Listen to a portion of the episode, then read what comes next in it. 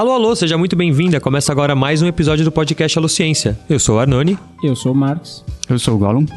E hoje conversaremos um pouco, tentaremos decifrar um pouco a Terra. E para isso temos a presença aqui da Bia. Bia, seja muito bem-vinda. Valeu, gente. Obrigada pelo convite. Obrigado a você por estar aqui. Quer falar um pouco de você? Meu nome é Bia, eu tenho 27 anos e eu sou geóloga. Queria falar um pouco porque eu gosto de geologia, assim. Acho que a geologia é uma ciência que ela parece muito com a medicina, que é você ver sintomas e você não sabe e você tenta buscar o que causou aquilo. E isso que acho que me instiga na geologia e eu queria hoje dividir um pouco com vocês isso. Nossa, que legal, né? Mais... Começou bem, hein, Beatriz? Ah. E aí a Terra parece estar bem doente, né?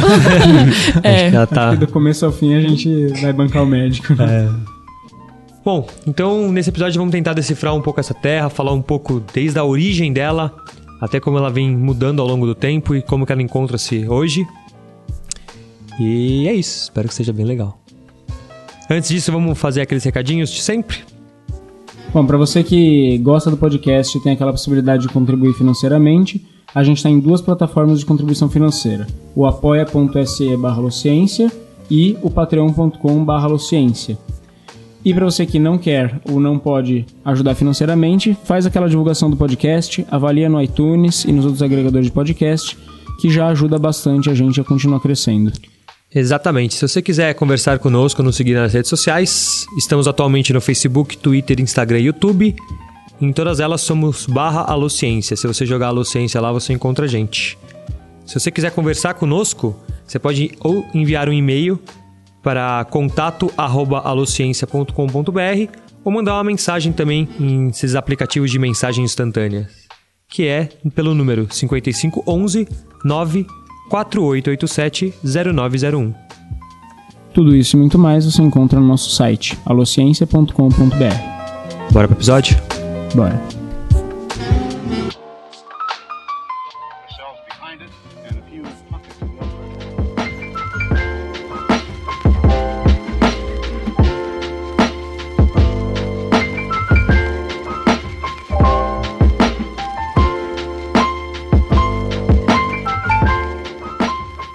Bom, nesse episódio a gente vai tentar decifrar um pouco a Terra, mas antes disso, acho que a gente podia tentar decifrar um pouco como a Terra se formou, né?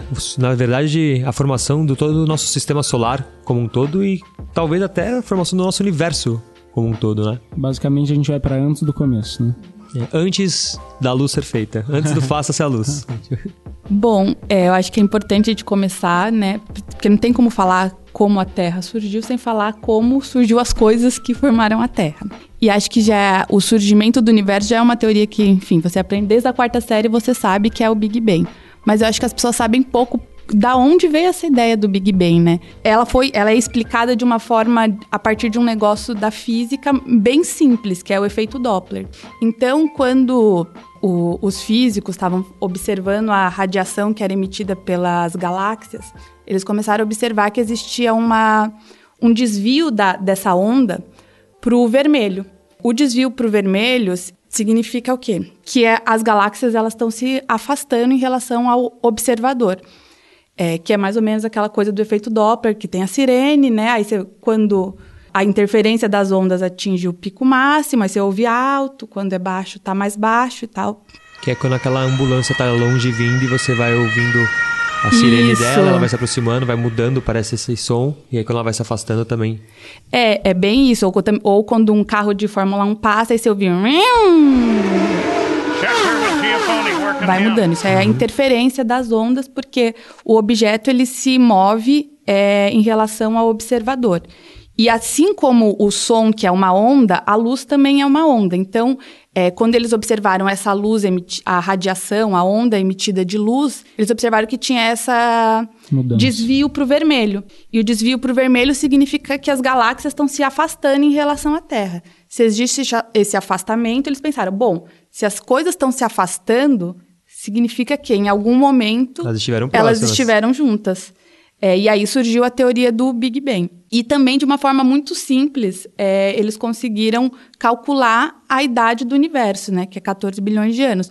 porque a partir de um, enfim, não vou explicar a fórmula aqui, mas você consegue ver a quanto as galáxias se, se afastam por, por ano e aí você vê, calcula quanto elas quando elas estiveram próximas. Outra coisa que é uma evidência é a questão da composição do, do universo. Porque cada elemento químico, ele produz uma radiação específica. Então, a partir da luz que as coisas emitem, que os elementos emitem, você pode descobrir que elemento que é, porque é muito específico. Então, a partir da radiação que o universo emite, você consegue descobrir a composição química do universo. Não só, existem outros métodos.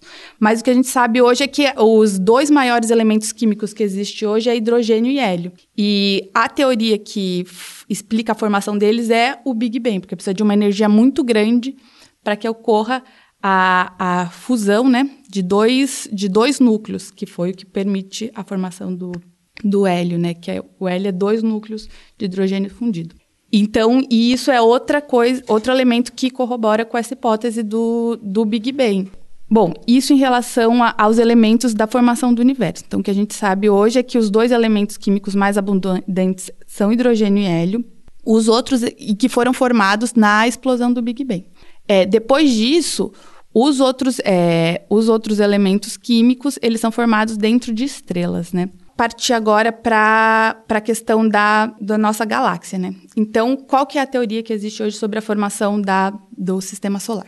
É que existia uma nébula, que era uma, enfim, uma nuvem de gás e poeira, e essa nuvem de gás e poeira ela começou a rodar. Nessa roda, rotação, os elementos mais densos ficaram se concentraram no centro, que seriam os planetas rochosos, né, que deram origem né, aos planetas rochosos, que é Marte, é a Terra, Vênus e Mercúrio. Mercúrio. E os planetas gasosos é, ficaram na parte mais externa dessa nébula. E aí, por acreções, que seriam várias colisões desse material, né, dessa poeira, acabaram formando os planetas. Os planetas que falam que é os planetas terrosos, enfim, eles têm a composição muito parecida com a Terra, apesar que tem as peculiaridades da Terra, né? Então, a existência de vida, etc., tem a ver com essas peculiaridades, tem a ver com a presença de, de uma atmosfera, de oxigênio livre, de água, etc. Por isso que não tem, apesar da distância do Sol é, ser uma distância ok, por exemplo, de Marte, Vênus, essas outras peculiaridades não permitem o desenvolvimento da vida. E os planetas gasosos, eles são praticamente o que é todo o universo, que é hidrogênio e hélio. E aí, falando agora um pouco sobre a Terra, né? Mas, agora, Bia, pode falar. Desculpa, desculpa interromper. A gente sempre ouve falar o Big Bang, você falou sobre o Big Bang agora. E, de fato, quando você ouve pela primeira vez, não parece ser uma coisa que faz tanto sentido. Você tá lá, sei lá, no Fundamental 1 e aí um professor vira para você e fala assim: ah, tudo que existe, todo o universo, todas as galáxias, todos os planetas, tudo, eles estiveram bem pertinhos, formando como se fosse vai, uma bola de basquete, e aí essa bola explodiu e deu origem a tudo. E aí você fica olhando e fala assim: nossa, não parece fazer tanto sentido, né? Só a Terra já é gigante, o Sol é gigante. Mas o que eu estava mostrando então é que a gente tem evidências que corroboram esse Big Bang, né? Por exemplo, você vê planetas se afastando, galáxias se afastando, e você fala assim, ah, se elas estão se afastando, então eles já estiveram perto.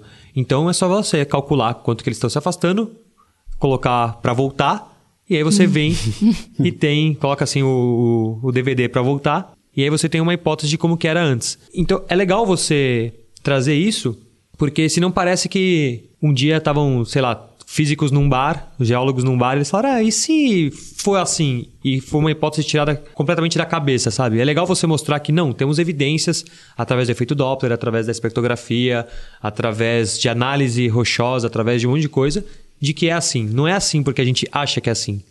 A gente olhou e, a partir das evidências que estavam sendo mostradas pra gente, a gente estudou e viu que provavelmente, muito provavelmente, foi assim. Sim, isso é bem interessante, porque é um negócio que não é abordado, tipo, de verdade, eu só aprendi isso na, na faculdade. É, na escola é só, tipo, é o Big Bang e acabou, e parece um negócio super maluco mesmo. E pior, que o efeito Doppler é um conceito de física do ensino médio. E as pessoas simplesmente, tipo, pulam essa parte que faria, meu, muito sentido na formação. E seria muito mais legal se na hora de explicar o efeito Doppler, ao invés do professor usasse ambulância, ele usasse o Big Bang. É. Ia ser muito mais legal, pelo menos no meu modo de ver.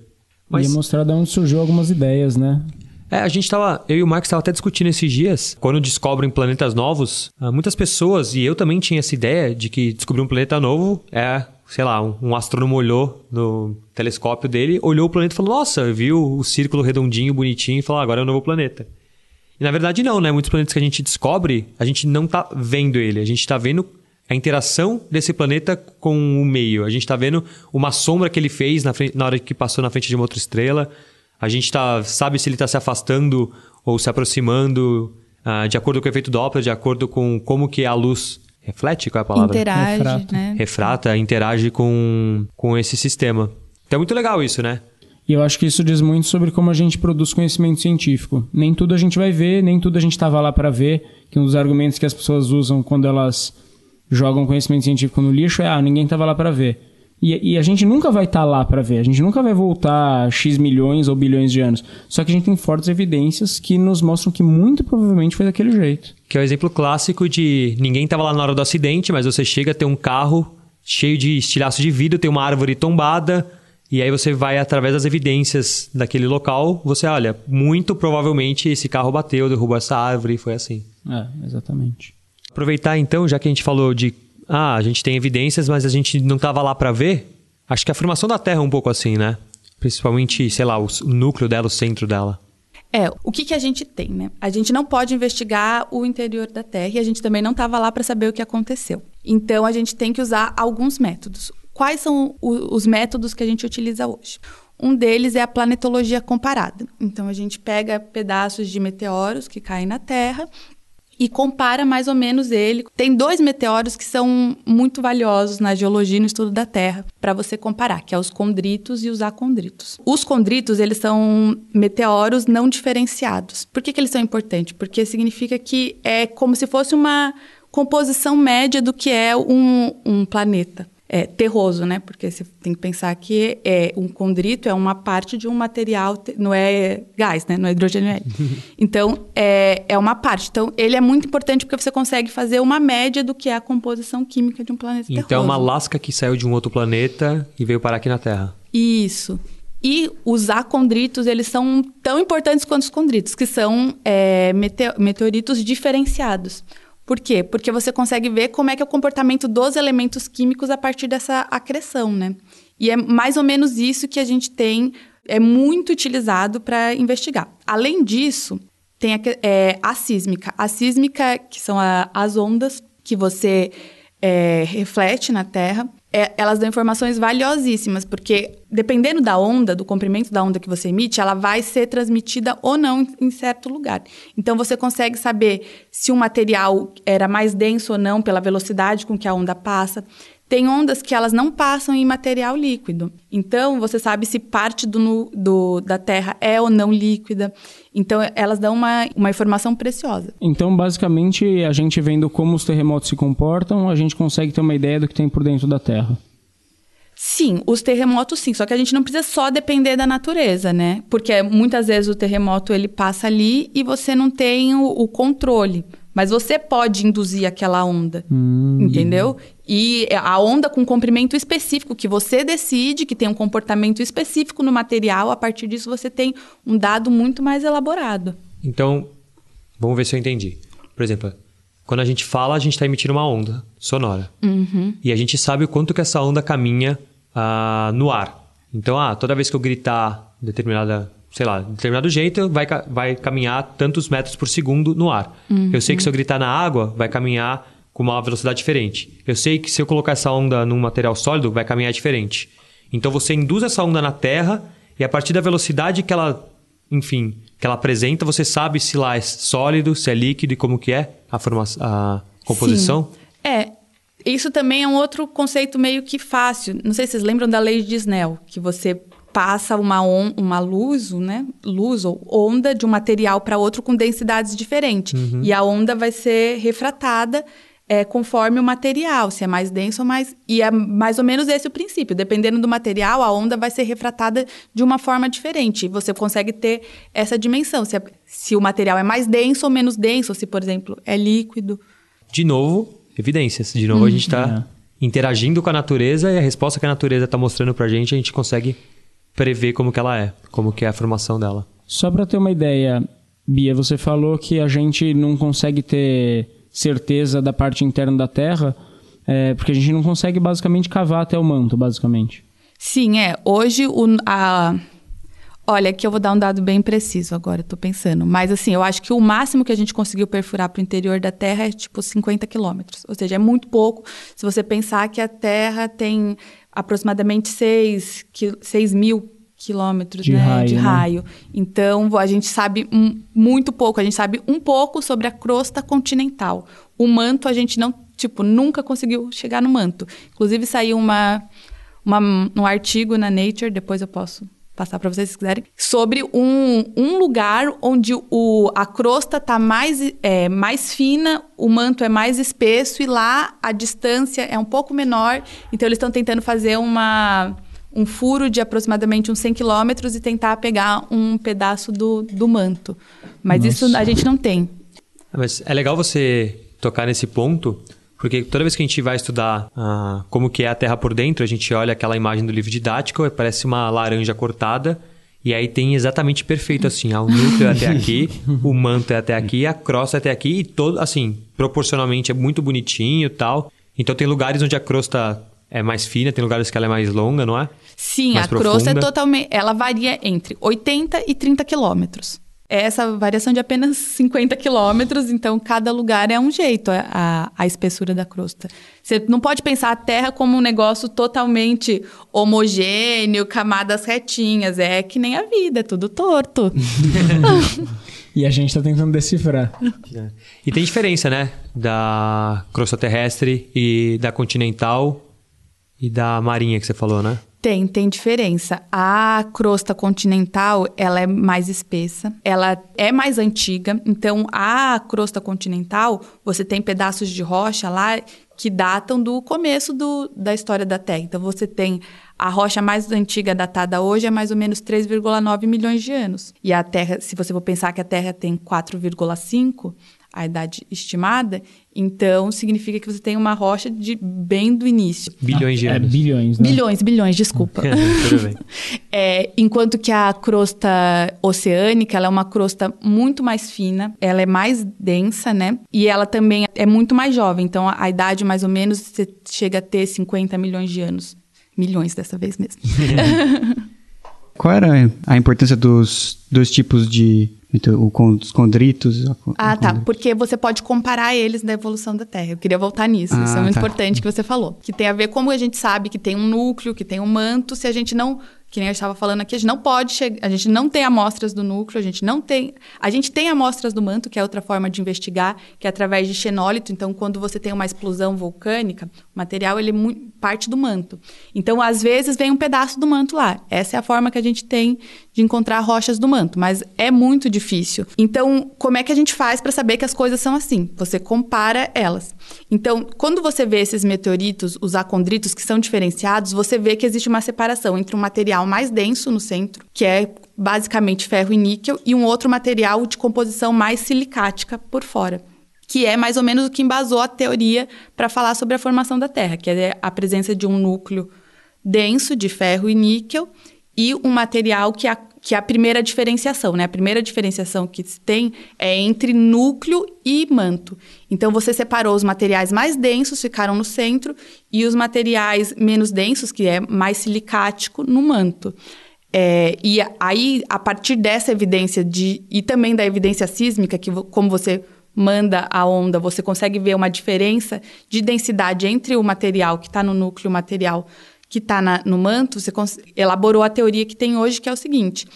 No, no início, né, quando tinha essa nébula, o, o material de poeira começou a colidir entre si. Esse material, e, e, aí, como a colisão era muito rápida, é, eles começaram a fundir. Essa fusão formou um planetesimal.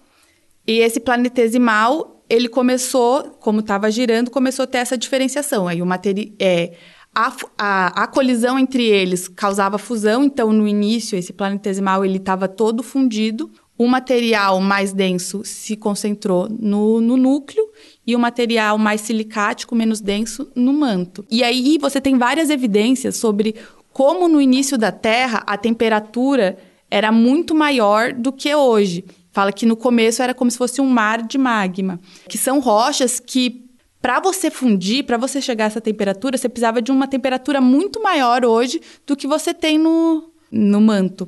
Então, para você chegar ali, você precisou de temperaturas muito maiores. E aí, isso é outra evidência que corrobora com essa teoria. Para formar esses planetesimais, são dois meteoritos que se fundem? Vários. São vários. Várias colisões, Ah, tá. porque o, que se, ah, o que se acha que tinha era uma nuvem de gás e poeira. Aí então, foram- essa poeira foi colidindo, colidindo, colidindo, até formar um planetesimal. E esse planetesimal nada mais é do que um embrião de planeta. Embrião de planeta. Tá. E a diferenciação só entre o núcleo e o manto só acontece porque ele, tava, ele tinha um movimento de rotação? Se ele tivesse parado, isso não aconteceria? Ou não? Tal- eu acho que poderia acontecer, mas Ah, eu tá. acho que o fato da Natural. rotação acelera Ah, o... sim.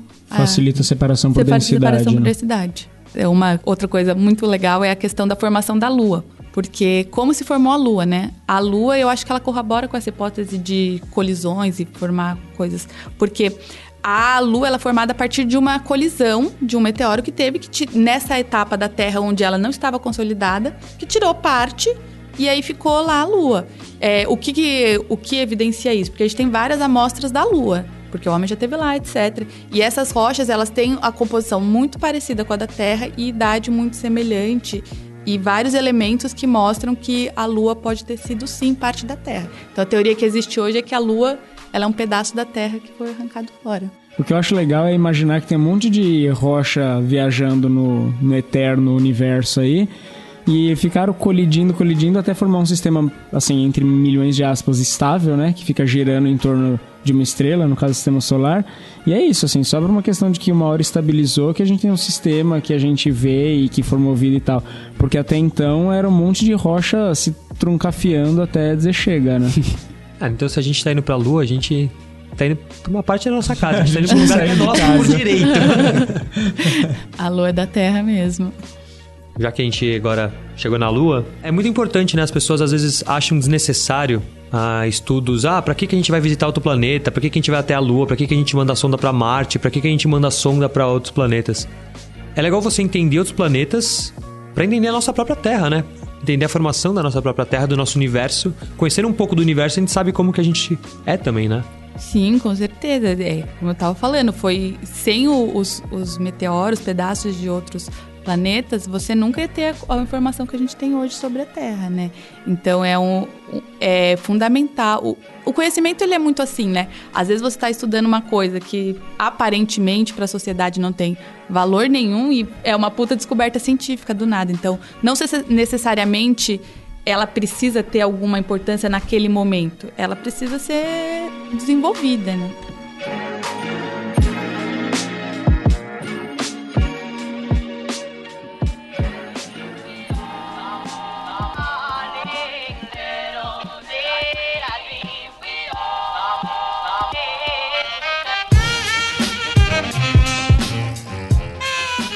Bia, então no começo a gente falou um pouco da formação do universo, do nosso sistema solar. E aí a gente partiu um pouco para a Terra, né? Falamos um pouco dos estudos do interior da nossa Terra, a estrutura interna dela, né, que é dividida em núcleo, manto e crosta. E a gente falou um pouco dessa diferenciação entre o próprio manto e núcleo. Mas agora acho que seria legal então a gente falar um pouco da, do manto e da crosta. O que, que você acha? Não, acho uma, muito legal, porque assim, o manto e a crosta, ele foi um processo totalmente diferente do que aconteceu entre o núcleo e o manto. Inclusive, queria falar uma curiosidade que é o manto não é líquido, gente. Muitas pessoas aprendem na escola que o manto é líquido. O manto não é líquido. No interior da Terra, a única camada que tem que é líquida é entre o núcleo interno e o núcleo externo. E como a gente sabe disso? Através das ondas. Essa, a principal evidência foi as ondas, porque é, tem uma onda que ela não se propaga no líquido. Então, essa onda ela foi emitida no interior da Terra e chegou ali e parou. Então, a gente sabe que nessa parte é líquida, mas o manto ele é totalmente sólido. Mas você falou que a Terra já foi muito mais quente do que ela é hoje. Então, provavelmente teve algum momento na nossa história que o manto era líquido? Ah, sim. O, no início estava tudo fundido, né? Era Naquele momento que toda a poeira batia e se fundia, é, tava os tudo... primeiros é, os primeiros milhões de anos da Terra estava tudo fundido. Mas aí tem uma diferença que ela é muito bem marcada, que é entre o arqueano, que é até 2,5 milhões de anos, bilhões de anos, e para frente, que é quando muda muito o estilo da Terra. tem a ver com o fato de que diminui muito o calor da Terra, etc. Que a própria tectônica de placas, ela tem uma mudança, que ela é muito bem registrada pelas rochas. E a principal evidência é essa, que as rochas arqueanas, que é de até 2,5 bilhões de anos, ela tem um, tanto uma composição química, é, uma composição química que permite inferir que para essas rochas terem sido geradas, a temperatura da Terra era muito maior do que ela é hoje. A segunda etapa da formação da Terra seria a diferenciação secundária, que é entre manto e crosta. Eu estava falando sobre né, os xenólitos do manto. Os xenólitos do manto, eles são pedaços do manto que aparecem na superfície. O principal meio que esses, é, esses xenólitos aparecem é através do vulcanismo, porque geralmente as rochas, é, a o magma ele é formado no manto e quando ele é emitido, ele, ele pode trazer pedaços sólidos do manto junto com ele. Então a gente sabe. dá uma tossida e sai um pedaço do pulmão lá. é. E, por exemplo, o diamante, diamante é um xenólito do manto. Diamante é, uma, é um mineral, é um minério, né? Que ele só é produzido em altíssima pressão e temperatura. Então, ele é um xenólito do manto. Então, as rochas onde você pode buscar diamante são rochas do manto. Nossa, certeza. Na hora que você falou xenólito do manto, todo mundo imaginou aquela pedra toda zoada, torta, saindo com uma cor zoada. Você falou, não, um diamante. Essa compensação, agora a galera imaginou um vulcão cuspindo diamante, né?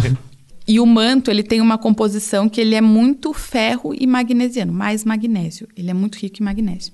Enquanto a crosta, ela é rica em materiais mais, digamos, leves, em elementos mais leves. Então, oxigênio, silício, alumínio, sódio, potássio, esses outros elementos. Então, como aconteceu essa diferenciação? Enquanto que a primeira diferenciação, ela, o elemento central dela é o químico, que é a composição, a segunda ela é muito dirigida pelo físico, que é a tectônica de placas. Então, essa segunda diferenciação entre crosta e manto, o principal elemento dela é a tectônica de placas. Então, o que acontece é que a partir do momento que tudo estava solidificado, né, começou algumas anomalias, porque não é normal o manto, como eu estava falando, o manto ele é sólido. Então, para o manto ser fundido, precisa acontecer alguma anomalia, alguma coisa do que é normal ali da Terra mudou. Então, ou você aumenta muito a temperatura, ou você diminui a pressão, porque a partir do momento que você diminui a pressão, o ponto de fusão diminui. Então, alguma coisa estranha acontece para que ocorra a fusão. Então, essa fusão, ela vai separar os materiais que têm mais afinidade com o sólido do que aqueles com mais afinidade com o líquido. O que, que causa essas anomalias na Terra? Seria a tectônica de placas. Então, a tectônica de placas, ela faz o quê? Ela faz materiais que estão, é, por exemplo, num limite convergente de placas. Ele pega e traz um material que é a crosta oceânica e coloca ele em alta profundidade. Você aumenta a temperatura daquela, daquelas rochas e a pressão também. Então, isso causa fusão. É, em dorsais mesoceânicas, que é um limite divergente, né, onde os continentes eles estão se separando. Nesse limite, as rochas do manto elas são colocadas em pressões muito menores. Então você diminui o ponto de fusão ali. Então ali existe fusão. Outro tipo de lugar onde você pode ocorrer é, vulcanismo, né, ou fusão de rochas do manto, é o caso do Havaí. É anomalias térmicas no interior da Terra que fazem com que aumente muito a temperatura e ocorra fusão de, de rocha ali. Esses elementos trazem isso. Então, quando ocorre fusão, ele separa o material que tem mais afinidade com o sólido do que com o líquido. O material que tem mais afinidade com o sólido acaba permanecendo no manto. E aquele que tem mais afinidade com líquido, que são os elementos leves, fica na crosta. Então, a crosta ela é um, ela é rica em materiais mais leves. Então, tem uma composição totalmente diferente em relação da crosta e do manto, que é chamada a segunda diferenciação da Terra. E que é contínuo, né? Tá o tempo inteiro vindo novos materiais e passando novos materiais para baixo também. Sim, é, é uma, uma coisa contínua. Uma coisa importante a gente notar é que a tectônica de placas, ela não é um negócio contínuo também. Uma coisa que a gente aprende é que a tectônica de placas ela sempre foi assim, ela não sempre foi assim. E o registro geológico mostra isso. Então, por exemplo, no início da, da história da Terra, no Arqueano, que eu estava falando, que é até 2,5 bilhões de anos, o registro da tectônica lá é de muito de rochas difusão em temperatura muito mais alta. Então, os minerais que estão lá presentes têm muito mais característica mantélica, muito, muitos minerais ricos em magnésio, etc. O que hoje as rochas vulcânicas não apresentam tanto isso. Tem essa característica, né? As rochas arqueanas. Então, significa que naquele momento o que se acha é que esse negócio de plumas mantélicas que acontece no Havaí, ele era muito mais rico do que hoje. Então, a tectônica, ela era muito mais vertical do que horizontal, porque hoje o movimento das placas é muito horizontal. Então, antigamente achava que o movimento ele era muito mais vertical. E a gente consegue ter essa ideia de que as placas estavam se movendo mais com um elevador graças ao material que é expelido, é isso? Isso. O, uhum. o, registro das rochas. As rochas elas são rochas que têm muito, são muito mais ricas em magnésio do que as rochas que tem hoje.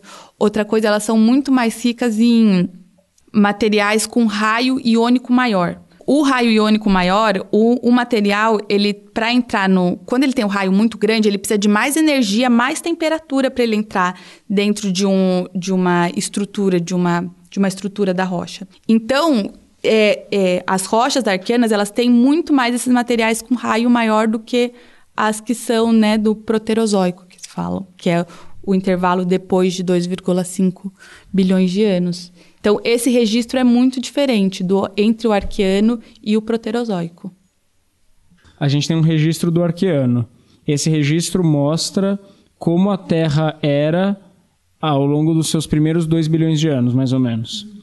E aí, a partir desse registro, a gente consegue ter uma ideia de que a tectônica de placas, ou seja, o que a gente tem no manto, tinha uma composição diferente, ou no mínimo uma, uma movimentação das placas diferente do que a gente tem hoje. Eu acho que não é nem a questão da composição do manto. É mais sobre a crosta mesmo, a tectônica de placas, que é, por exemplo, tem rochas que não, elas estão num lugar, mas não estão na crosta, mas não necessariamente foram formadas na crosta, né? É, ou na crosta superior, em superfície. Elas estão em superfície, mas não foram formadas em superfície. Uhum. É, então você consegue ver essa diferença entre o esse registro de como era, inclusive no interior da Terra. Por, por exemplo, granitos. Granitos, eles não são, eles são rochas ígneas formadas no dentro da crosta, mas em partes mais profundas. Eles não são formados na superfície, né? E mesmo assim a gente tem registros hoje do granito em superfície. Inclusive na minha pia tem o registro dele. no chão de muita casa. e oh, uma pergunta idiota. Não existe pergunta idiota. É, é verdade. É, as placas elas estão no manto. As placas elas estão não. Não. As placas é um modo de falar. O que é, o que, que é as placas? As placas elas são a crosta e aí tem um limite que é na crosta ainda, mais próximo ao manto, que é a astenosfera, em que é um limite que o material ele é mais plástico. Tem gente que fala líquido, não é que é líquido, é plástico, é como se fosse um plástico. Uhum. Que é mole. Ah. Então, a crosta em cima desse material, ela pode se deslocar melhor. Certo. Então, as placas, ela não é nada mais que a, a crosta se deslocando, mas as pessoas gostam de usar esse modelo por ser mais, falar placas, por ah, ser é mais. Às vezes a gente dá a impressão que tem uma. Uma placa, não. Às vezes a gente tem uma impressão que tem um. É, uma placa por baixo mesmo, quase uma escada rolante ali que fica se movendo, né? Pra mim, quando eu lembro milhares de anos atrás, quando eu estudei, eu tinha a impressão de que era como se fosse uma piscina com várias pranchas em cima e essas pranchas iam se movimentando assim, entendeu? Mas é um pouco isso, né? É, como se fosse isso. Eu gostei Mas... desse negócio. A prancha seria a crosta superior, uhum. a parte de cima. A piscina seria esse material plástico. Só que não é líquido. Que é chamado astenosfera. É, não é, é líquido. É plástico, é mais maleável. Imagina é um, um plástico, sólido mais é. maleável. Um sólido e aí, mais dependendo maleável. de como se dá o movimento desse sólido maleável, essas placas, né, da crosta, elas vão se mover para um lugar ou para outro. Sim, sim. Isso é, isso é uma coisa interessante, porque é um negócio que tem mudado na geologia, porque a tectônica de placas, ela é, é uma teoria muito recente. Ela é mais ou menos da década de 60. É, então, a primeira coisa que se achava é como é que se movimentava as placas por convecção, que é uma coisa que a gente aprende em física também, que é o que o material mais quente desce, o material mais frio sobe e aí vai formando uma corrente e essa corrente ela é capaz de movimentar os continentes. Isso no, isso é no manto. Não, a Essas convecção. correntes. É, a convecção, ela, ela também. Ela tam, ela- tem várias células de convecção na Terra. Tem uma.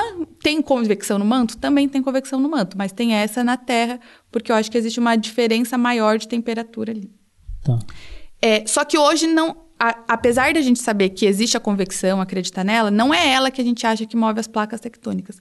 Hoje, o principal fator que, de- que os geólogos acreditam que move as placas é a questão física. Então, por exemplo, no, no limite da. No, no limite é, divergente, onde as placas estão se afastando, ali existe vulcanismo, está se formando rochas novas. Essas rochas novas, elas são mais densas. Porque elas são mais densas, elas tendem a flutuar. Então, existe uma força que empurra para cima. Essa força que empurra para cima e as outras para baixo.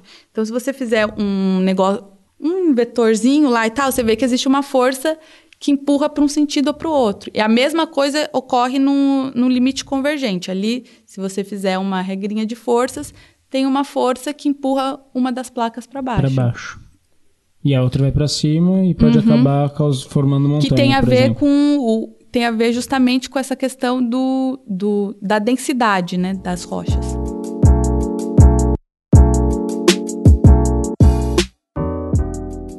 Pensando ainda nesse tectonismo, né, na forma como essas placas se movimentam, Bia, você tinha falado que es- essa, essa ideia de placas tectônicas ela é uma ideia recente e também que nem sempre a- a- os movimentos da Terra, os movimentos da crosta se deram dessa forma, a partir do tectonismo como a gente conhece hoje. Então, acho que duas coisas vêm na minha cabeça, duas perguntas como era antes, mais ou menos, e como a gente, que evidências a gente tem para acreditar que era dessa forma anteriormente. A tectônica de placas, ela realmente ela mudou muito e é, isso é uma linha de as pessoas têm pesquisado ainda muito sobre isso, porque uma coisa que a gente sabe é que era de um jeito no arqueano e era de outro jeito agora. Mas também tem muitas é, evidências geológicas que, por exemplo, só começam a aparecer a partir de 500 milhões de anos. Que tipo de evidência? Por exemplo, rochas de alta pressão, que são eclogito e xisto, xisto azul. Essas rochas elas só começam a aparecer no registro geológico a, a partir de 500 milhões de anos. É, e aí o que a gente se pergunta, essas rochas elas não aparecem porque elas não eram formadas antes, porque é, elas foram por algum motivo ou pela reciclagem, ou seja, durante a subducção eh, se perdeu, erosão, etc. Porque essas rochas, por elas estarem em superf- não serem originais da superfície, elas são mais instáveis aqui. Então, é, erode- os minerais delas são erodidos mais fáceis e tal. Então, as pessoas não sabem ainda muito sobre isso. O que elas sabem é que o regime tectônico ele mudou. Que a gente tem um registro, primeiro, que é muito bem marcado, que é o do arqueano, que o que a gente acha era que um- era de a tectônica que a gente fala era uma tectônica quente e a tectônica que a gente conhece hoje era uma, é uma tectônica fria. A tectônica do arqueano era uma tectônica onde a movimentação era muito vertical e a que a gente conhece hoje é muito horizontal. Essas são algumas coisas que a gente sabe. Agora, exatamente o que motivou a mudança entre a tectônica entre o arqueano e o proterozoico, provavelmente foi a- a- o esfriamento da Terra, né? Porque a Terra ela vem se esfriando. E isso a gente está falando de quantos bilhões de anos, mais ou menos? 2,5 bilhões de anos. 2,5. E o começo do aparecimento desse registro, que são os eclogitos, os eclogitos e o xisto azul, apare- aproximadamente há 500 milhões de anos, será que é porque porque a temperatura tem diminuído cada vez mais? É, será que os é, essas rochas de alta pressão, a tectônica convergente começou a ter um papel importante? Isso as pessoas não têm muito bem certo. É um- uma linha de estudo, né? As mudanças da tectônica de placas, etc.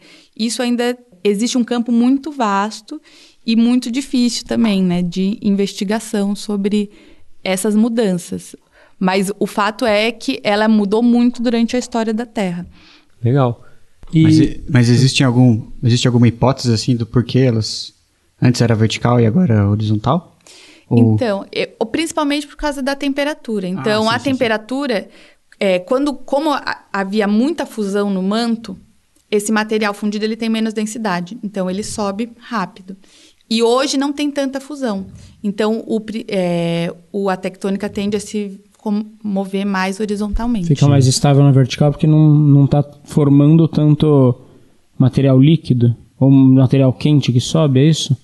Ou não está mudando Sim. a densidade? É, eu acho que ele é mais estável hoje porque não tem tanto essa questão da, das plumas mantélicas, né? Que é esse a fusão do manto por temperaturas anômalas. e aí que faz com que alguns materiais so, subam. Isso. Isso é a pluma. Isso é a pluma. Ah, por isso tem a ver. Esse nome vem por conta da densidade que muda tanto que o material faz subir. Sim. Ah, Olha entendi. só, hein? No shit, Sherlock. a forma dela é porque por causa do quando você faz né, sísmica, você consegue ter uma dimensão de como é a forma do corpo, etc. E parece uma, um cogumelo, assim, sei lá, sabe? Uma bomba uhum. atômica. Então, acho que por isso que o nome também é pluma. Ah, tá.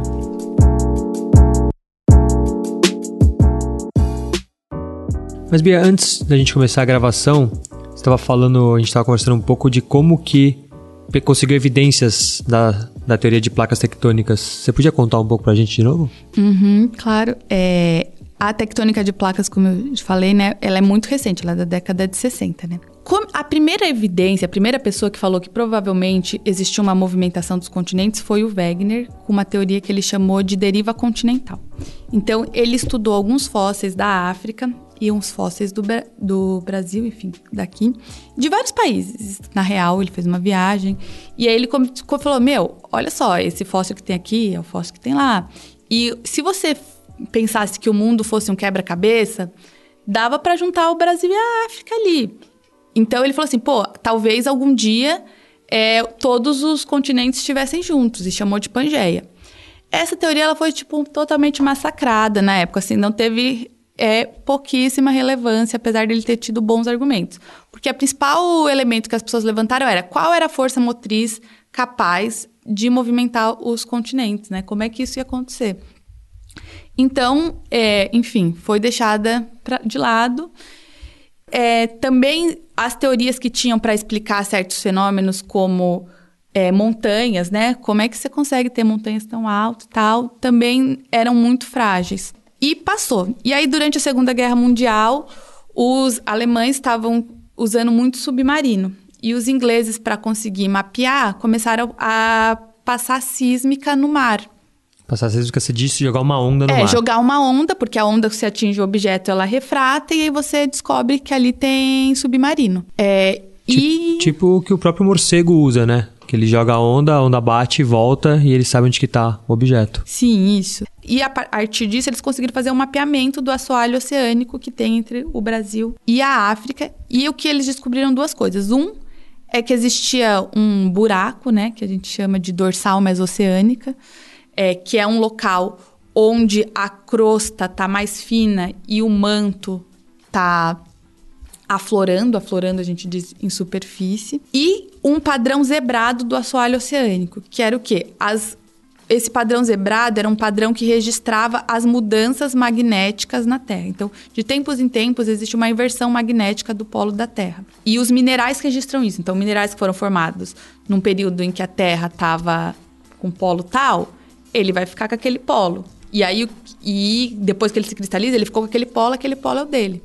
Então eles conseguiram identificar esse polo zebrado e essa mudança de idade, em que as rochas mais perto da, da dorsal, elas eram mais jovens e as mais antigas estavam mais distantes. Significa que o assoalho oceânico, em certa medida, ele está se expandindo. E aí foi que a, conseguiram elaborar a teoria da tectônica de placas. É, enfim, ainda com poucos elementos. E aí depois eles começaram a juntar, né? Isso com o processo de é, convergência, então significa que se aqui está se afastando, em algum lugar está tá colidindo, está juntando. E aí explicaram, por exemplo, o crescimento das cadeias de montanha, o vulcanismo, etc., a partir da tectônica de placa. Que bonito, né? É legal, né? Porque a gente não vai conseguir viver tempo hábil para ver se a montanha cresce ou diminui.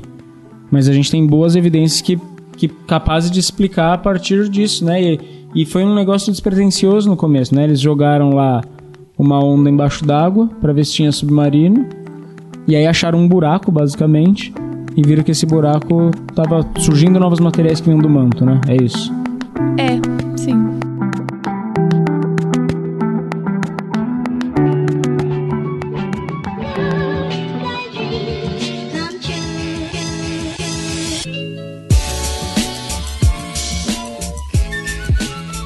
Bia, você foi falando até agora como que a Terra foi mudando, né? Ao longo de bilhões e bilhões de anos. Como que composição do manto, composição da crosta, enfim, toda essa dinâmica mudou. Mas essa dinâmica não ficou restrita só ao interior da Terra, né?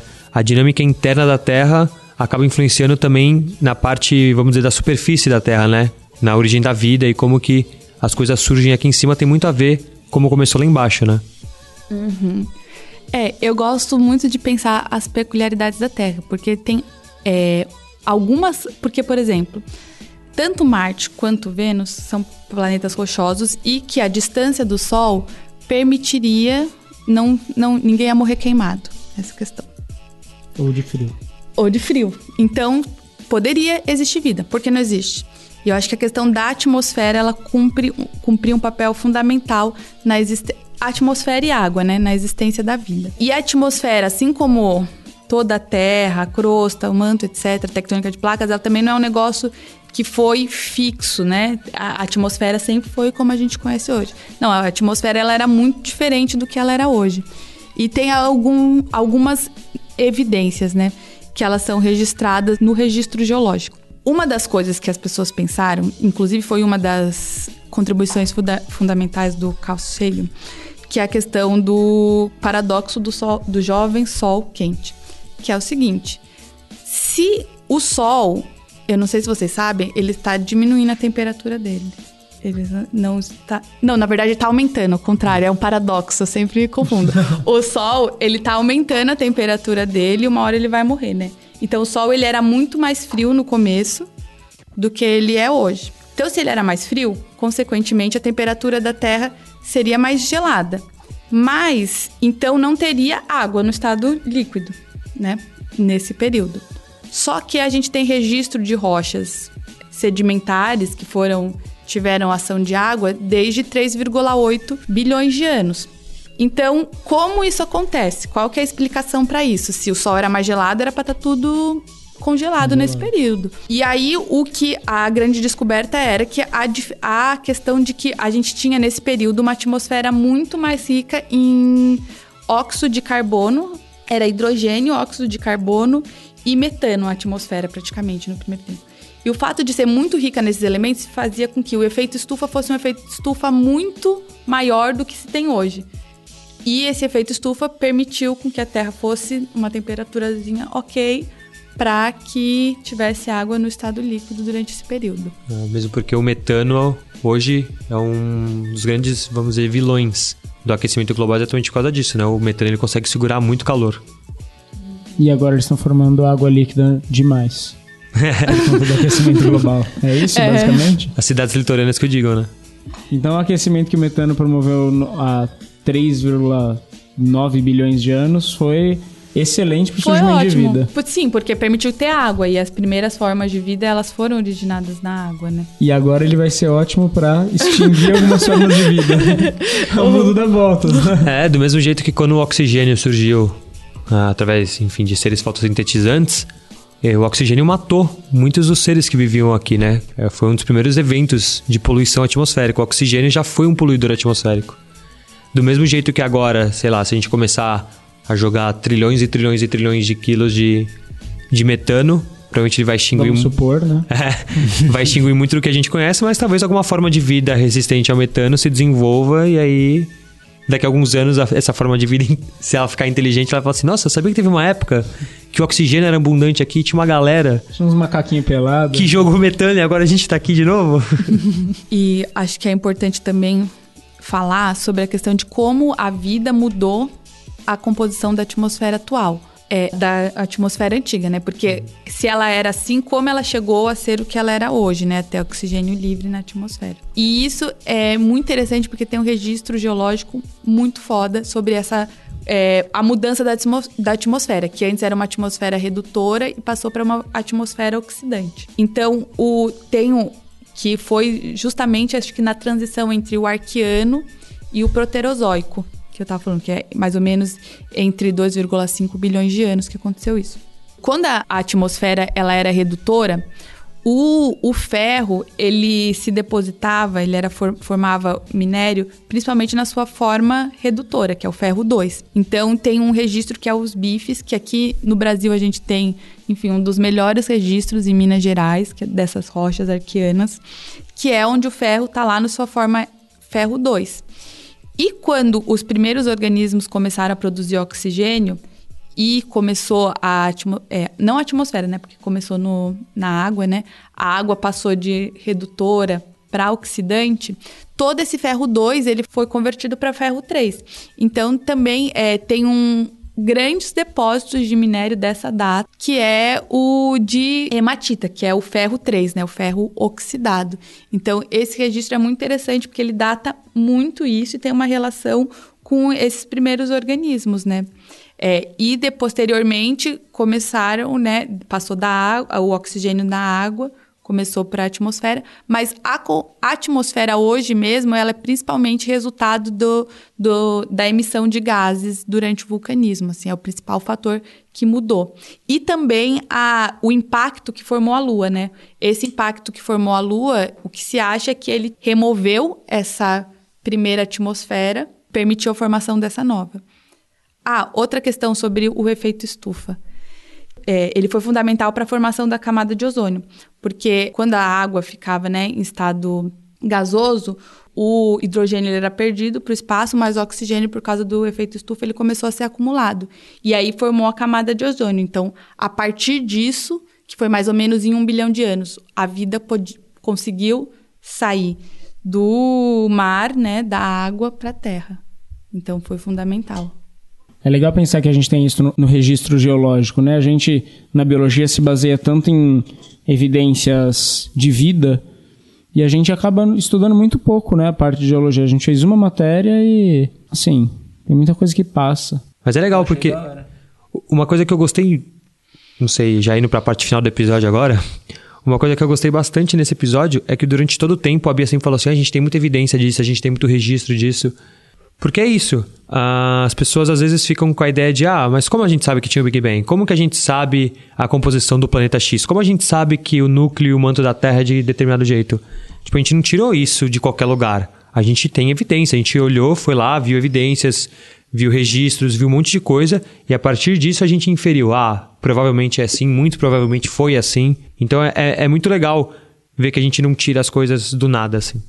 É, as coisas não, não vieram de um caos barato que as pessoas às vezes defendem, ou de uma narrativa qualquer que você achou legal porque você leu num livro grande. Não, e é legal porque às vezes as pessoas realmente elas não fazem, não sabem assim como funciona a metodologia, como que a gente sabe o que a gente sabe.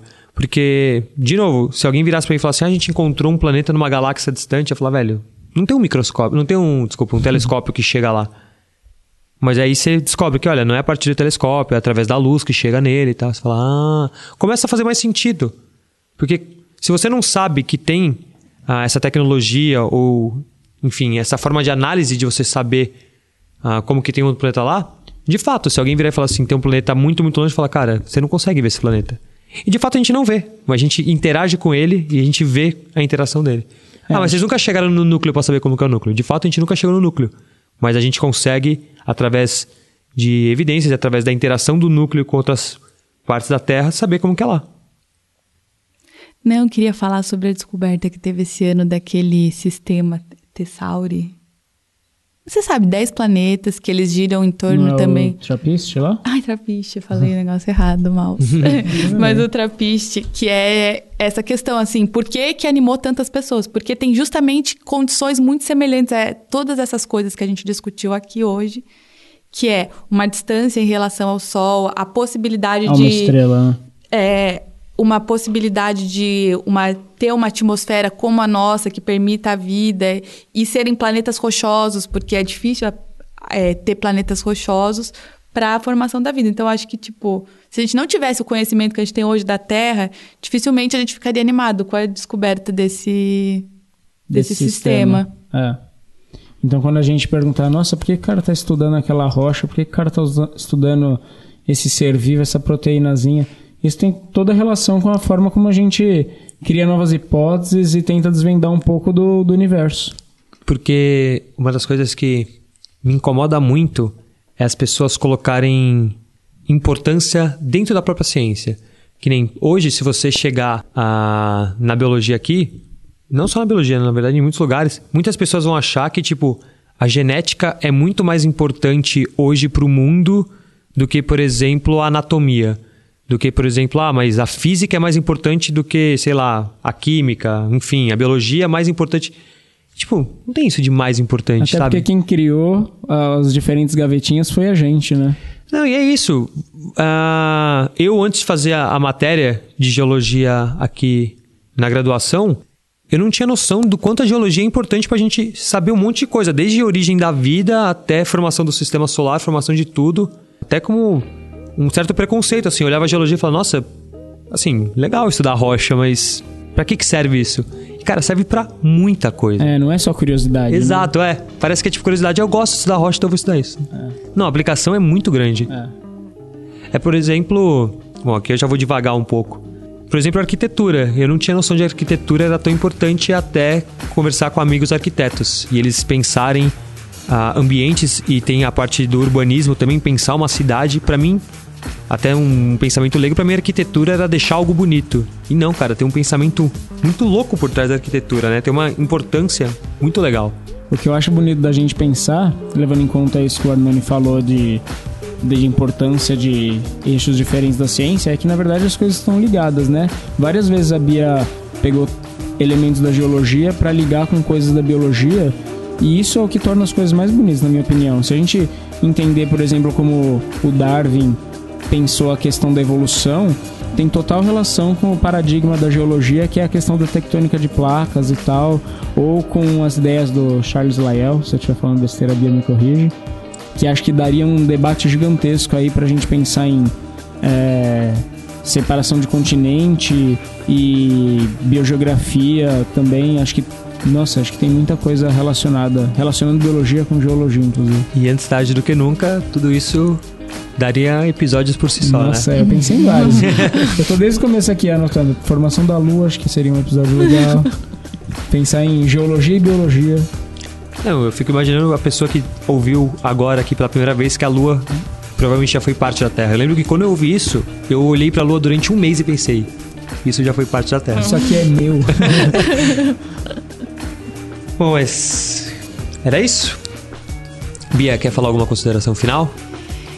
Eu acho que assim, esse negócio que estavam falando sobre a geologia, eu acho que ela, as pessoas são muito leigas, infelizmente a gente não tem uma formação e a geologia ela é muito ampla, ela é tipo, ela é muito inter, eu acho que como tudo, né, muito interdisciplinar, ela se transversaliza com várias coisas. E, em certo aspecto, ela é interessante. Acho que as pessoas têm esse aspecto de se, de se interessante. Quando o Marco me convidou, ele falou: Ai, vai lá falar sobre geologia. O que, que tem de legal pra falar sobre geologia, assim? E eu acho que ele deve ter ficado pensando muito tempo se existia alguma coisa legal pra falar. um pouco. e aí, no fim, a gente achou várias coisas interessantes pra falar. Desde coisas, né, que é o que eu gosto mais, enfim, de teorias da formação da Terra, diferenciação, quanto coisas práticas do cotidiano, tipo, por que que deu merda lá na Samarco, sabe? Tem muita coisa prática, né, também. É, e acho que, enfim, espero que eu tenha as pessoas fiquem mais interessadas em geologia a partir disso e quando vê uma pedra saiba que tem muita coisa.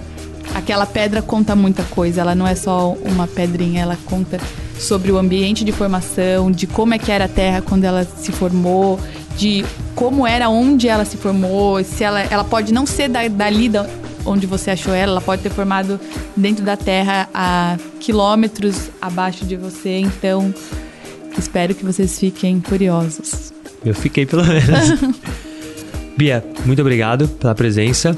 Mas ainda não acabou. A gente agora vai pro nosso disco de ouro. Bora lá?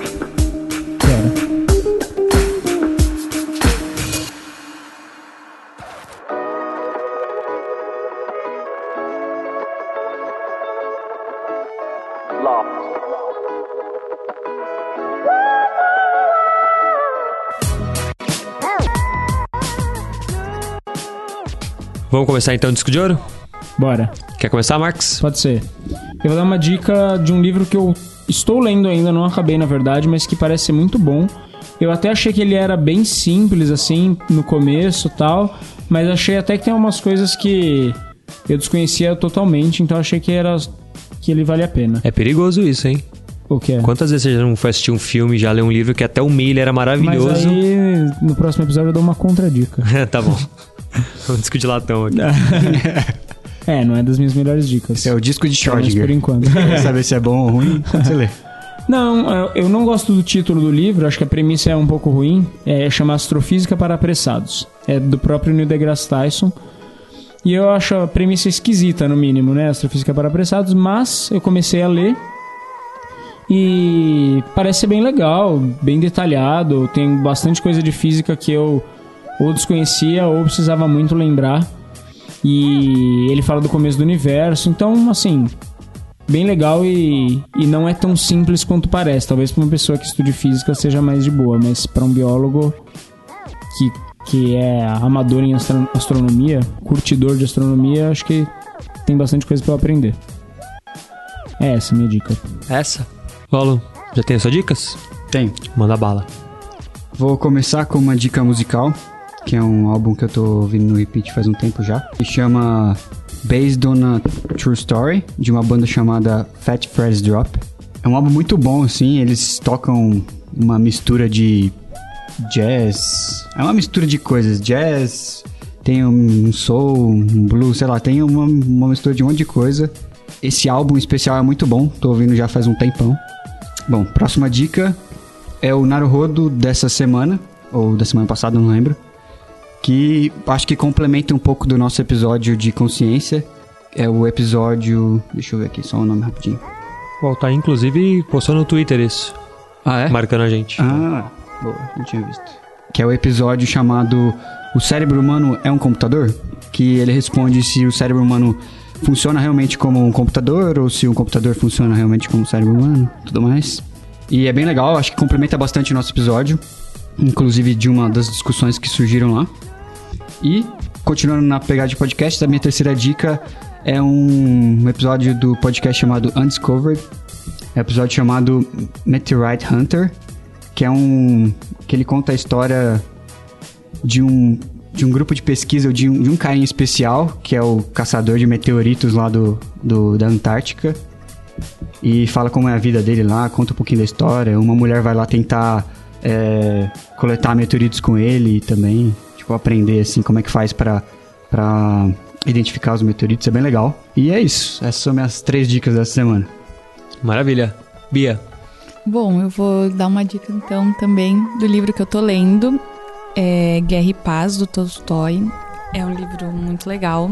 É sobre a guerra, é, a guerra que teve, né, napoleônica. E quando Napoleão invade, ele começa com a invasão do Napoleão à Rússia e ele termina quando ele é vencido. Vixe, já E contou ele- o final. olha, Ah, cara, mas acontece muita coisa, mas essa história todo mundo sabe que ele é vencido, né? é tipo a história da Terra, ela contou também, nem por isso você achou ruim. E é muito interessante porque ele é muito detalhista, ele dá vários elementos assim pra você entender a O livro é estratégia, bem grande, né? etc. Ele é enorme o É. livro, gente, é só é, você tem que estar inspirado pra ler porque são tipo dois tomos de mais de mil páginas. Mas quem tiver com preguiça tem também uma série da BBC Guerra e Paz Agora ela matou, né? que Eu série pra são que seis livro. episódios, então e é bem legalzinha. Eu já assisti também, vale a pena. Maravilha. Bom, vou terminar aqui ah, dizendo algumas coisas. Primeiro, ah, que todos ah, materiais úteis que a Bia falou durante o episódio estarão na postagem desse episódio. Então, se você ficou com vontade de saber mais sobre formação da Terra e essas coisas, entra nessa postagem aí, a gente vai deixar alguns materiais muito legais. Inclusive o primeiro episódio do Cosmos, a Odisseia no Tempo, né? Que tá na Netflix, que ele conta exatamente a formação do, do universo e da Terra, é bem legal. Então estarão lá. Mas, como esse é nosso provavelmente último programa desse ano, eu no começo desse ano coloquei uma meta pra mim de ler 12 livros em 12 meses. Falhei, falhei miseravelmente.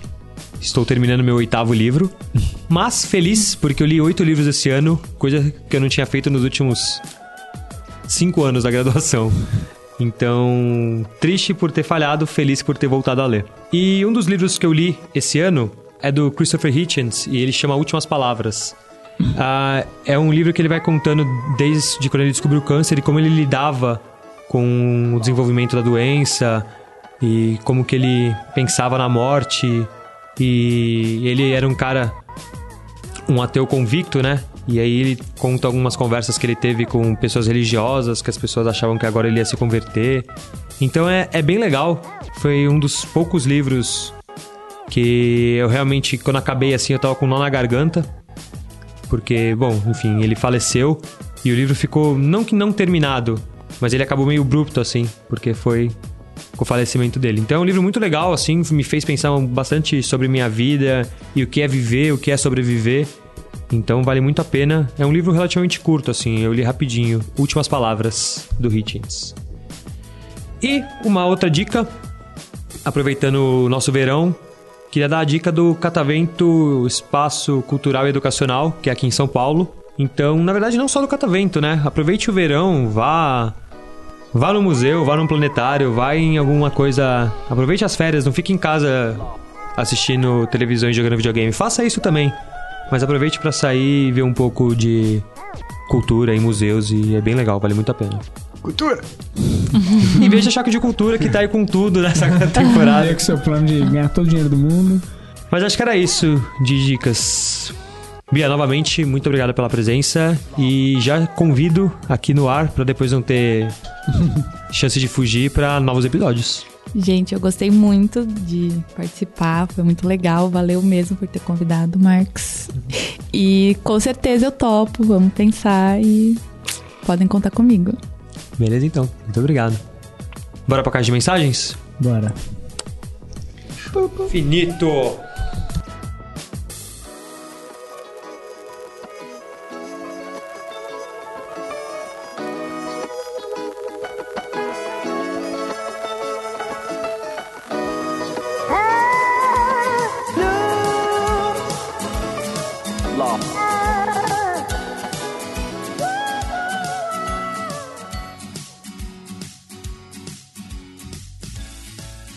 Bom, bora agora para nossa caixa de mensagens. Ler um pouco do, das mensagens, dos e-mails que recebemos nessas últimas semanas. Não só com relação ao nosso último episódio de Libras, mas também sobre o episódio de consciência, o episódio 31. Mas, antes da gente começar essa leitura dessas mensagens, queria deixar alguns recados aqui. O primeiro é dar parabéns para o Max, que concluiu o mestrado finalmente. Uhul! É inacreditável, a sensação de alívio não passa nunca. Tá como mais leve? Nossa. Era impressionante. Já pensou Sério? na próxima desculpa que você vai usar agora, já que você não pode usar o mestrado para fugir das coisas? Já pensei, é porque eu preciso fazer as correções para a versão final. Então, eu tenho dois meses para fazer essas correções, então eu tenho dois meses ainda de... Mas parabéns. Muito obrigado. Inclusive, já que a gente sempre fala que as coisas darão um episódio, a gente podia fazer um episódio sobre o tema do Nossa, mestrado. Com certeza. Daria um excelente episódio. Isso Tem é muita massa. coisa para discutir. Aí eu vou ser palestrinha, hein? Você pode deixar. Mas é isso, primeiramente. Segundamente, avisar que não lançaremos episódios novos em janeiro. Vamos tirar umas férias de um mês aqui. Então, assim como a gente fez ano passado já, né? A gente tá lançando esse episódio. Janeiro não teremos episódios novos. E aí voltaremos no começo de fevereiro com muita novidade. Muita novidade. Olha, você prometeu muitas novidades esse ano e muitas se cumpriram. E muitas cumpriram. Inclusive, já vou até deixar outro recado. Eu estava abrindo a nossa, a nossa pauta de reunião do começo do ano, onde a gente colocou algumas metas para esse ano. E fico feliz em dizer que boa parte delas se cumpriram. Olha só que, que era legal. se estabelecer um pouco melhor no YouTube, ainda que fosse usando na verdade era desbravar um pouco mais o YouTube. A gente usou para colocar os episódios de podcast e tem um vídeo e a gente queria chegar em 3 mil downloads e foi exatamente o número que a gente tem mais ou menos ali, né? Exatamente não, mas o número que a gente tem de downloads hoje por episódio. Então, estamos indo bem. E que os apoios conseguissem tornar o episódio sustentável, que a gente não precisasse trabalhar para não precisasse pagar para trabalhar. E de fato, isso hoje é uma realidade também, graças aos nossos apoiadores. Muito obrigado a todos eles. Então é isso. Aproveite janeiro para dar uma descansada, ouvir episódios antigos, A gente provavelmente coloca nas redes sociais os melhores do ano. E aí vai dar pra vocês matarem a saudade pra fevereiro a gente voltar com tudo. E também queria aproveitar e agradecer a todas as pessoas que se dispuseram a ajudar na transcrição do último episódio, que foi nosso episódio 32, que foi sobre os desafios da formação educacional de surdos no Brasil, que foi o episódio que a gente se comprometeu a transcrever, e a gente conseguiu fazer isso em menos de uma semana, ah, graças às pessoas que entraram em contato com a gente. É, algumas pessoas entraram em contato, mas infelizmente não, não conseguiram ajudar na transcrição deste episódio específico, mas certamente querer, queremos transcrever novos episódios e a ajuda dela será muito, muito útil. Então queria agradecer aqui nominalmente a Luana Belzi, a Laís Sartori, a Renata Araújo, o Henrique Soares, a Kemily Ferreira e o Fernando Pereira. Pessoal, muito obrigado mesmo pela ajuda de vocês. Uh, espero que a gente tenha conseguido deixar os nossos episódios, nosso material um pouco mais acessível para quem precisa. E se você quiser conferir, entra lá no nosso site e procura lá a parte de transcrições, você vai achar.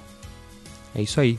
E se você conhece alguém que é surdo ou enfim que gosta de estudar sobre essas coisas, manda esse episódio, manda a transcrição para ele, vê o que, que ele acha. A gente está tentando melhorar nesse ponto. Mas agora sim, vamos para a caixa de mensagens.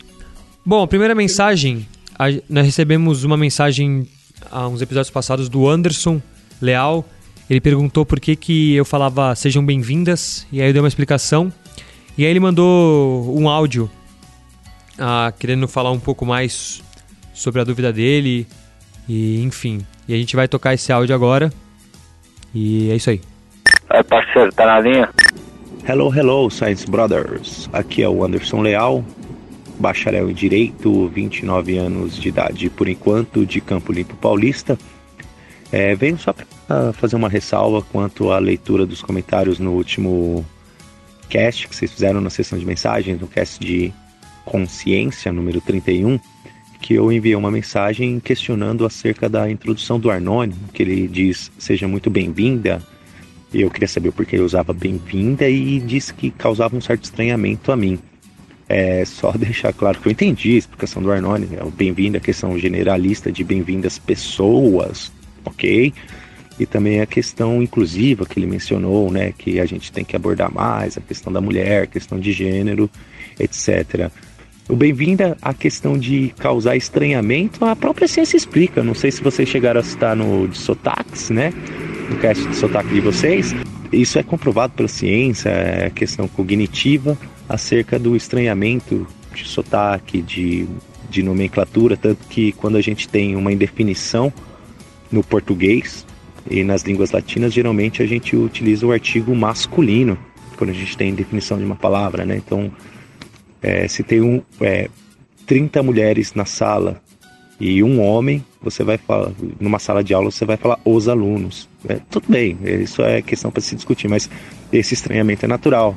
Tanto como eu mencionava a questão de sotaque, eu sou, eu nasci, eu nasci em São Paulo, sou do Butantã, estou erradicado aqui no interior, perto de Jundiaí, não é tão longe assim, mas e minha família é do sul, então esse estranhamento de sotaque é natural, ainda mais para a gente que meio que se fecha em certos círculos, assim. Mas não foi esse estranhamento, era mais uma questão de dúvida.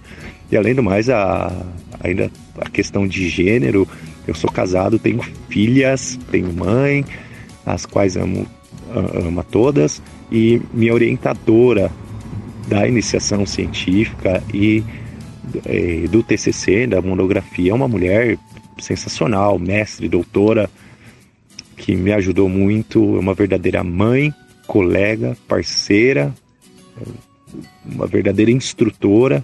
Então, é, a questão de gênero para mim passa longe, foi mais uma dúvida. Só para deixar claro, porque quando eu escutei soou meio estranho, falei, não foi bem assim que eu quis dizer, foi mais uma piadinha. Mas sem problema, se vocês quiserem e puderem, eu até agradeço colocar isso no ar para deixar bem claro isso para as pessoas. Muitas coisas são meio que naturais, embora historicamente erradas quanto à questão da do estranhamento de, de sotaques e tudo mais, que hoje vem se perdendo, tanto contra outros pontos. Mas grande abraço para vocês aí, força continue. E se puderem, pelo menos, esclarecer esse ponto aí, eu agradeço. Força para vocês aí, Arnone, Marx, esse nome maldito, Gollum, todo mundo aí. E grande abraço para vocês, falou. Bom, acho que é legal essa essa reflexão que o Anderson trouxe, que na verdade a pergunta dele serviu para uma reflexão maior e não houve desentendimento nenhum, mal entendido nenhum, Anderson. Entendemos seu ponto, espero que você tenha entendido o nosso também. E é isso, é legal trazer essa discussão, né? É, acho que a dúvida é super válida e é importante que a gente deixe claro alguns posicionamentos, né? Acho que faz parte de, das ações que a gente toma no podcast mesmo. Exatamente. A primeira que eu gostaria de ler é uma mensagem que me deixou particularmente muito feliz e vocês vão entender o porquê daqui a pouquinho. A mensagem é do Rui Varela, ele mandou no nosso site, na parte de contato, então aluciência.com.br barra contato. Ah, e ele coloca assim: Gostei bastante do último episódio, que foi o nosso 32, né? Desafios para a formação educacional de surdos no Brasil. É bastante importante a divulgação de conteúdos no âmbito das deficiências, para que a população em geral perceba e entenda a importância e necessidade de criar acessibilidade para quem delas necessita, para seguir com a vida em frente e construir um futuro digno de qualquer pessoa nesse planeta. Até agora, excelente mensagem. Excelente, é. Mas agora vem uma parte que eu gostei muito, que ele coloca assim: Eu sou português, vivo em Sines, uma pequena cidade portuguesa onde nasceu o grande navegador Vasco da Gama. E estou a tirar licenciatura em Engenharia Informática e Multimídia no Instituto Superior de Engenharia de Lisboa. Estou a escrever esse e-mail porque me identifiquei bastante com o episódio. Eu não tenho nenhum problema auditivo, mas tenho problemas visuais. Nasci seco com cataratas, que não foram logo descobertas, mas com o passar dos dias a minha mãe começou a perceber que eu não via. Entretanto, fui operado e, sendo-me removido o cristalino, comecei a poder ver. A partir dos seis meses, comecei a usar óculos com lentes de 2,5 cm de espessura, lentes que foram bem complicadas de arranjar, especialmente por não ser um caso comum. Com as minhas grandes dificuldades visuais, necessitava de bastante adaptações na escola. Algo nem sempre muito aceito, mas com luta especialmente da minha mãe, consegui chegar onde estou hoje, tendo as condições necessárias para estudar no ensino superior. Aos 12 anos foram colocadas próteses nos olhos para substituir o cristalino. Apesar da grande melhori melhoria, continuou a ter bastante problemas visuais. Mas nesse momento, o maior problema que tenho é o tempo que demoro em atividades como a leitura e a escrita, além do cansaço visual que essas atividades me geram. Porém, isso para mim é normal, pois não sei como é ver bem. Bom, acho que a primeira coisa, ele continua a mensagem, mas eu queria já comentar que fico muito feliz primeiro de a gente receber um e-mail de uma pessoa que mora em Portugal. Então, muito feliz de saber que tem pessoas de Portugal nos ouvindo. Ah, vocês imaginavam que a gente conseguiria atravessar o Atlântico? Pois é. né? Não tinha nem ideia. também. Legal, né? E além disso, a saber da especificidade dele, né? Que ele falou que ele é cego agora. Então aproveito para já continuar o resto do e-mail dele que ele fala assim: gostaria de sugerir um tema: os vários tipos de deficiência e as necessidades que cada tipo de deficiência precisa para a inclusão na sociedade e como isso é complicado ou não no vosso país, o Brasil, e nos outros países do mundo. O vosso podcast é incrível, continue com um excelente trabalho. Cumprimentos, Rui Varela. Bom, Rui, a gente novamente fica muito, muito, muito feliz com a sua mensagem. E acho que o Desafios da Educação de Surdos no Brasil foi apenas um pontapé inicial, muito trazido pelo tema do Enem, né, que é o Exame Nacional aqui do Brasil, que tratou desse assunto. Mas isso abre portas para a gente tratar de diversas outras especificidades, diversas outras. ah, vários tipos de deficiência, como você mesmo coloca. E acho que daqui para frente a gente só tende a conversar mais sobre isso. Acho que tem um monte de relação com, com especificidades que a gente pode trazer para o universo da ciência, porque tem um monte de descobertas e um monte de pesquisas sendo realizadas para uma questão de garantia de qualidade de vida né, para todas as pessoas. Então acho que tem muito tema para a gente estudar e conseguir trabalhar de fato aqui no podcast. Acho que vai ser bem legal. É isso aí. Goleta, quer ler a próxima mensagem da Bia? A Bia que já tinha mandado um episódio pra gente anteriormente. A gente leu, acho que até no episódio passado foi a leitura da mensagem dela e ela, e ela mandou outro agora. Vamos lá, vou ler aqui. Ela começa. Olá, pessoal. Aqui é a Beatriz de novo. Peço perdão pela demora em mandar e-mail dessa vez. Estava fechando notas e na semana seguinte desfrutando da paz que é ter conseguido fechar notas. Acho que eles bem sabem como é essa sensação. Eu tenho costume de ouvir os episódios de podcast no mínimo duas vezes, mas esse 31 de vocês sobre consciência, confesso que tive de ouvir bem mais do que isso, o que de forma alguma é ruim. É engraçado. Desculpa, desculpa, que de forma é, alguma é ruim o quê? Ah, tá. Falta risada. É engraçado e assustador ao mesmo tempo saber que existem outras duas biazinhas dentro de, da minha cabeça. E uma das coisas que achei mais interessante no episódio foi o fato de que a gente só percebe que tem metaconsciência aos 7 anos. Ah, e eu não sei se o que eu vou dizer tem muito a ver, mas isso me lembrou de que quando eu era menor, pedia para os meus amigos e parentes prestarem atenção em mim. Daí eu dizia uma frase em pensamento e perguntava se eles tinham ouvido, porque eu ficava confusa demais com essa voz que aparentemente só eu ouvia. Então eu queria saber se tinha mais alguém que podia escutar. Lembro que demorou um tempo para perceber que não sou só eu que tenho essa vozinha na cabeça. Talvez tenha acontecido por volta dos sete, dos sete anos mesmo. Legal, Legal descoberta, isso, né?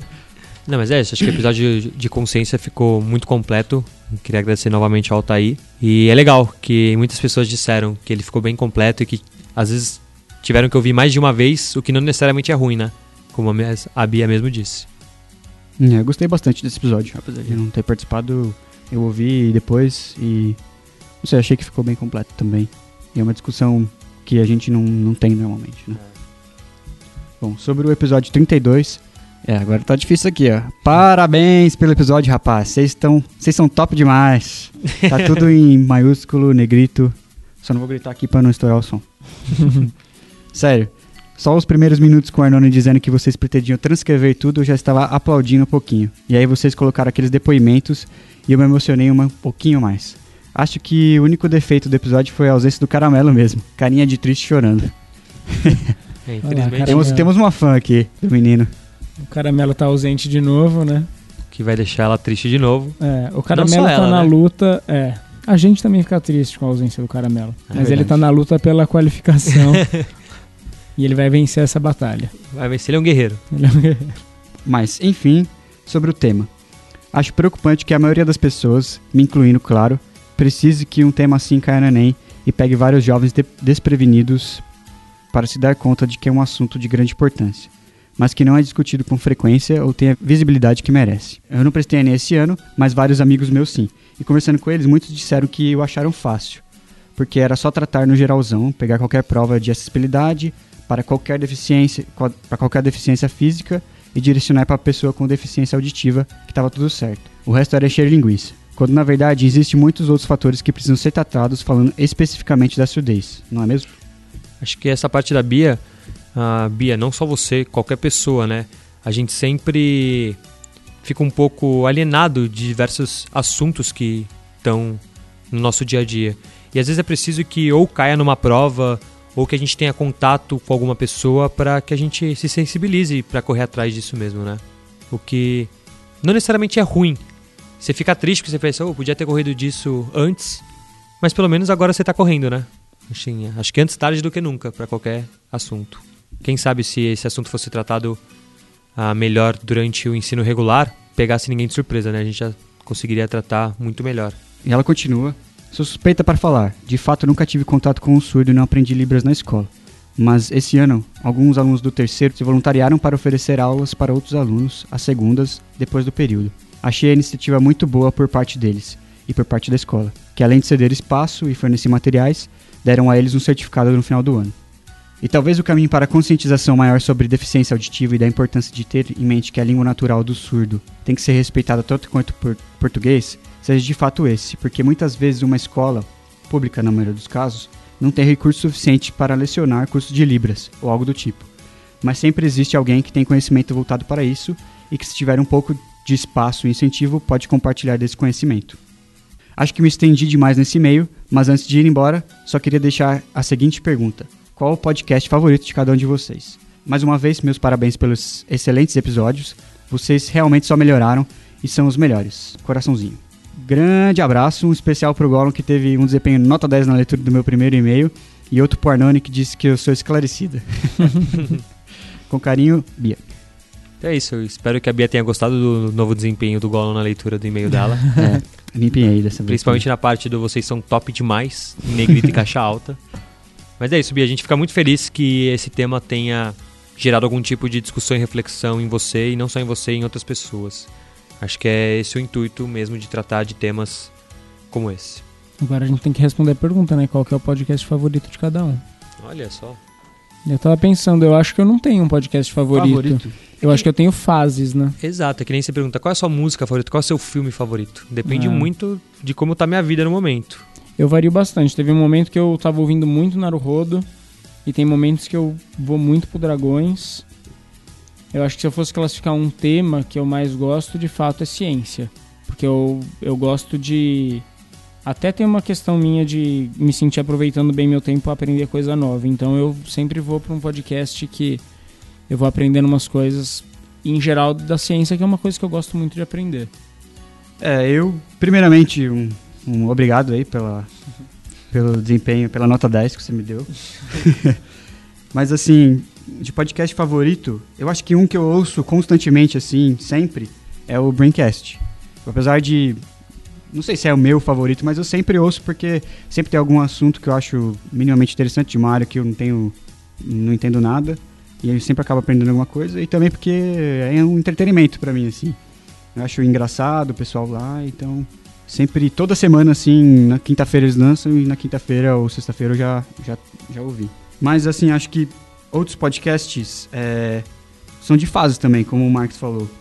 Teve o, eu ouço bastante o Naruhodo é, e eu ouço bastante podcast em inglês de, de ciência também. Tem, pô, não sei agora.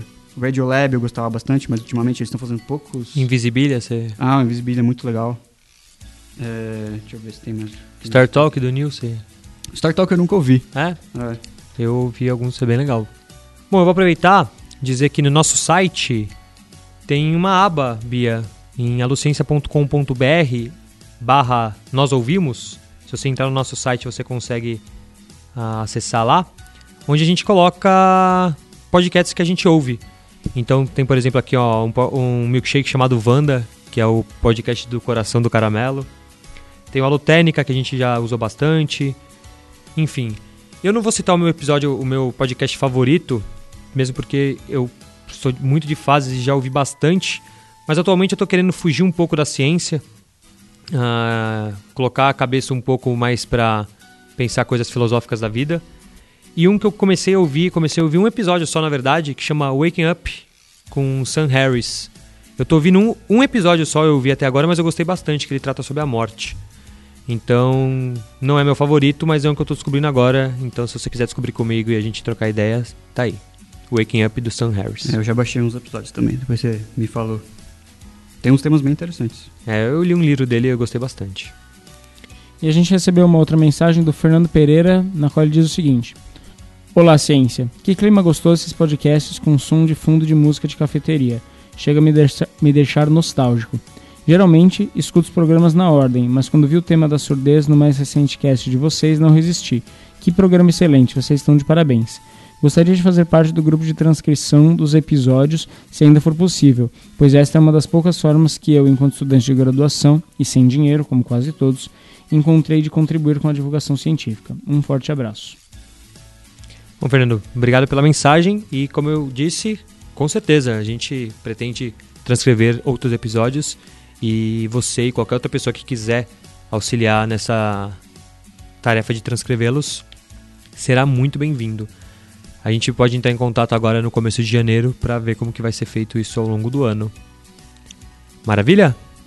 Maravilha. Bom, acho que já tá bom esse episódio, hein? Ficou muito completo. Primeiro, agradecer novamente a Bia pela presença de estar aqui decifrando a Terra com a gente. E a todas as pessoas que mandaram e-mails e mensagens desses episódios. É isso, desejo um bom fim de ano a todos. E em fevereiro estamos de volta. Até breve. Falou! Valeu!